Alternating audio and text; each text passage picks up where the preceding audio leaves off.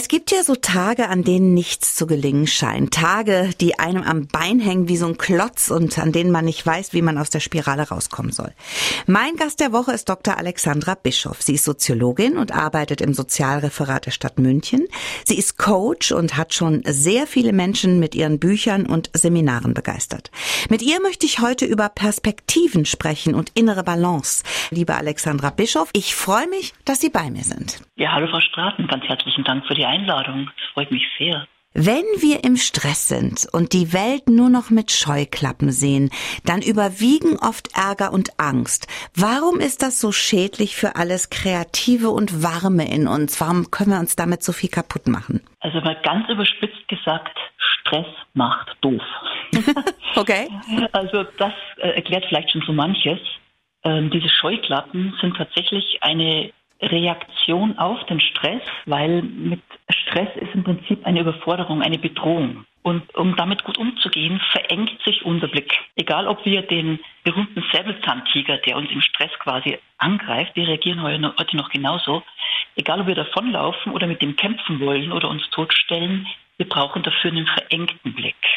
Und genau deswegen können wir eben, solange wir uns nicht aus dem Stress rausgeholfen haben, nicht über was Schönes oder Wunderbares oder Kreatives dann eben nachdenken. Es schließt sich quasi gegenseitig auf, mhm. aus. Der Zwischenschritt ist eben, sich da rauszuhelfen. Wie kommt man denn jetzt dazu, die Situation in einem anderen Blickwinkel zu sehen, also quasi sich eine andere Brille aufzusetzen? Die andere Brille ist für mich so ein Sinnbild des Perspektivenwechsels und das ist eine Möglichkeit, sich über Gedanken in Kraft zu bringen. Ähm, man könnte es auch über Körperbewegungen oder über die Sinne machen.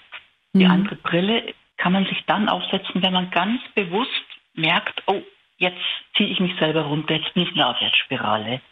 Man kann es trainieren, sich zum Beispiel dann mal bewusst kurzzeitig eine sachliche Brille, um nur die Fakten anzuschauen, jenseits von Angstgefühlen das einzusetzen oder ganz bewusst mal kurz eine rosa-rote, um, um sich in, in guten Gefühlen oder schönen Erinnerungen zu suhlen, selbst wenn man mit dem Menschen, mit dem man gerade ein Problem hat, vielleicht ein, ein Ex-Partner, eine Ex-Partnerin mhm. zum Beispiel, ähm, selbst wenn man da natürlich überhaupt nicht mit guten Gefühlen rangeht, mal kurze Zeit sich zu erinnern, zum Beispiel, wir hatten mal gute gute Zeit. Wir waren doch mal verliebt. Ich wusste doch mal, warum ich diesen Menschen geliebt habe, um jetzt mal dieses Partnerthema zu nehmen. Hilft denn dann äh, diese Brille in dem Konflikt? Sie hilft, um selber mal wieder aus dieser Starre oder aus dieser Wut oder dieser Angst rauszukommen. Es ist ein, ein Verschieben der Aufmerksamkeit. Wenn man das bewusst macht, erweitert man den Horizont. Oder vielleicht auch ein anderes Beispiel, eine andere Brille, die Lupe, um ins Detail zu gehen. Mhm. Oder ein umgedrehtes Fernglas, um mal mit langer Perspektive in die Zukunft zu schauen das jeweils bringt uns ein Stückchen neben uns quasi mhm. und lässt uns die Dinge wieder anders sehen. Also wirklich ein Erfahrungswert, dass es klappt. Frau Bischof, lassen Sie uns mal darüber reden, woher der Stress und das Unwohlfühlen in unserem Leben oft kommt. Manchmal sind das ja auch Menschen, die um einen herum sind, die das auslösen. Sie nennen die in Ihrem Buch Energievampire. Was sind das für Typen? Die Energievampire machen wir vor allem zu solchen. Mhm. Also wir empfinden jemand als Energievampir, wenn diese Person sehr viel Platz einnimmt oder wenn die uns so gefühlt die Energie aussaugt, weil sie auf uns keine Rücksicht nimmt, mhm. weil sie sehr viel Kraft von uns abzapft, weil sie ganz nachfragt, ähm, wie es uns geht, sondern immer nur die eigenen Geschichten erzählen möchte und vielleicht nicht mal eine Lösung haben will, sondern mhm. äh, nur die eigenen Probleme loswerden möchte. Das sind so Beispiele für mhm. Personen, die ich Energievampire nenne. Wie, wie wirkt man denn denen entgegen? Was kann man gegen die machen? Also ich habe so das Sinnbild gefunden, macht die Energievampire zu Wamperln. Also die bayerische Variante, ein kleiner Vampir. das ist ein Wamperl. Mhm. Ein Wamperl und das ist dann harmlos. Es gehören da zwei dazu. Es gibt ja diesen Film Der Tanz der Vampire mhm. und diesen Spruch It takes two to tango. Mhm. Ähm, da habe ich so dieses Gedankenbild draus gemacht. Es gehören ja zwei dazu, um diesen Tanz der Vampire zu tanzen. Das heißt, wir spielen das Spiel mit. Und wenn der Vampir zum Wamperl wird oder werden soll, mhm. wie schaffe ich mhm. das, dass der schrumpft quasi? Zum Beispiel, indem ich mir klar mache, die andere Person hat ein Problem und indem ich mir die Befindlichkeiten vom Leibe halte. Zum Beispiel auch mit einem gedanklichen Schutzmantel. Also einen Schutzmantel, den ich mir wirklich ausmale, welche Farben hat der, welche Form hat der, wie bewege ich mich mit dem.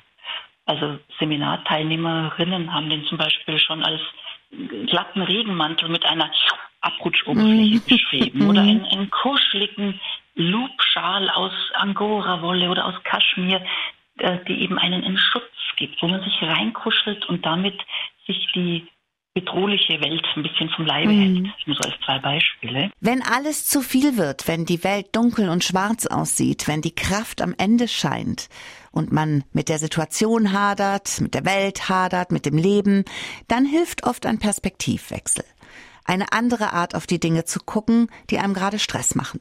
Alexandra Bischof tut das in ihrem neuen Buch Wechsel mal die Brille. Das ist bei Ellert und Richter erschienen. Und es hilft uns dabei, einen neuen, einen anderen Blick auf Situationen zu werfen. Frau Bischof, Ihr Buch ist ja nicht nur zum Lesen da, sondern auch zum Arbeiten. Es gibt Denkübungen, Impulsfragen, Schreib- oder Malempfehlungen. Warum ist es so wichtig, auch ins Tun zu gehen und nicht nur zu konsumieren und zu lesen? Nur das Tun bringt uns voran. Also es gibt ein, ein Sprichwort, das wird Goethe zugeschrieben. Erfolg hat drei Buchstaben, T-U-N, mhm. Tun. Und mit Erfolg meine ich jetzt tatsächlich dieses Vorankommen, sich entwickeln, sich entfalten, mehr Handlungsoptionen bekommen, Persönlichkeitsentwicklung. Nur das Lesen ist gut, ist schön. Das Ausprobieren, das Aufschreiben, das Selbstcoaching zum Beispiel, indem man mit der Hand Antworten aufschreibt mhm. Neudeutsch Journaling, also wirklich sich regelmäßig auch tagebuchmäßig etwas aufzuschreiben oder nur meine kurzen Impulsfragen zu nutzen, um sich da über zum heutigen Stand über etwas klar zu werden. Das bringt uns tatsächlich voran. Mir gefällt ganz besonders gut Ihr Emmentaler Prinzip, also Emmentaler wie der Käse. Erklären Sie uns doch mal kurz, was das ist. Das Emmentaler Prinzip bedeutet, schau nicht nur auf die Löcher schau auch auf den Käse oder die Käsesubstanz, denn miteinander ist es das Ganze und miteinander ist das das Aroma. Mhm.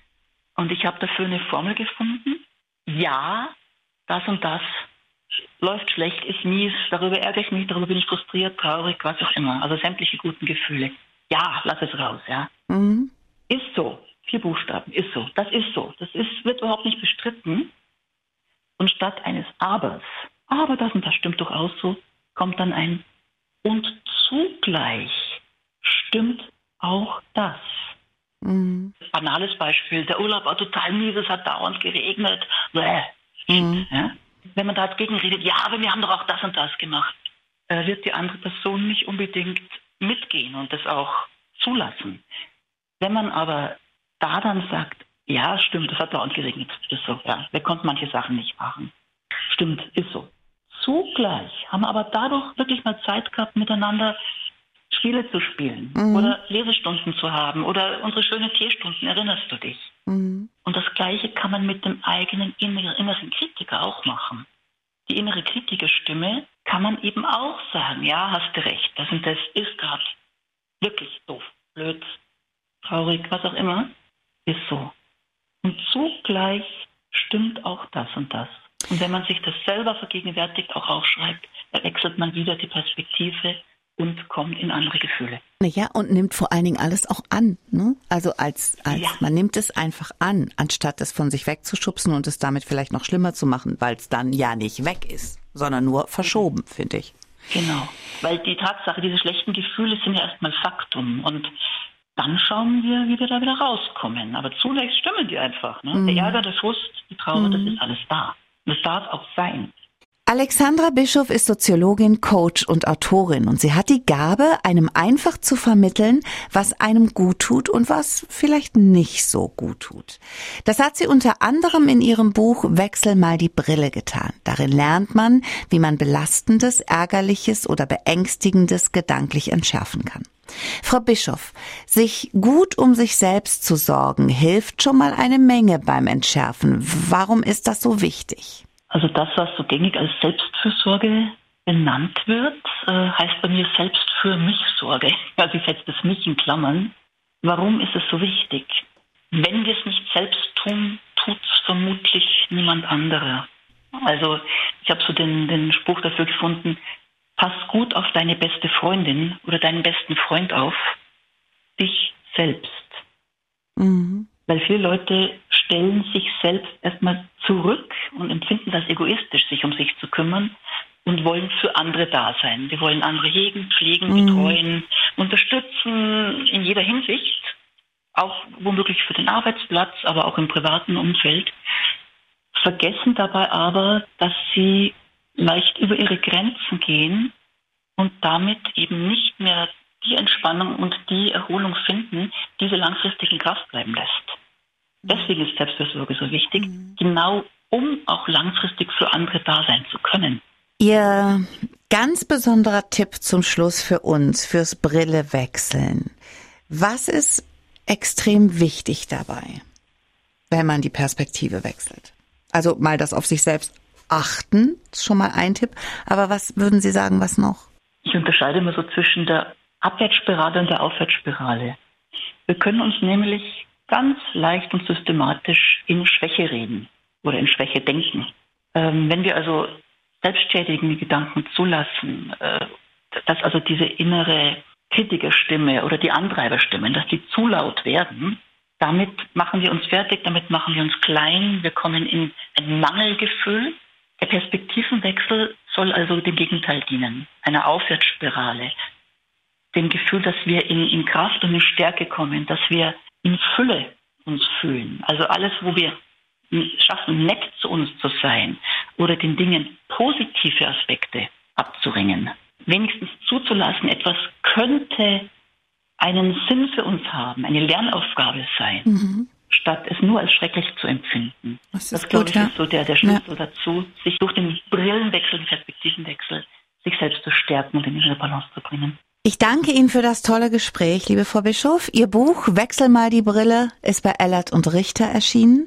Und wer mehr von und über Alexandra Bischof wissen möchte, der kann das auch über ihre Webseite tun, www.seelenbalancieren.de.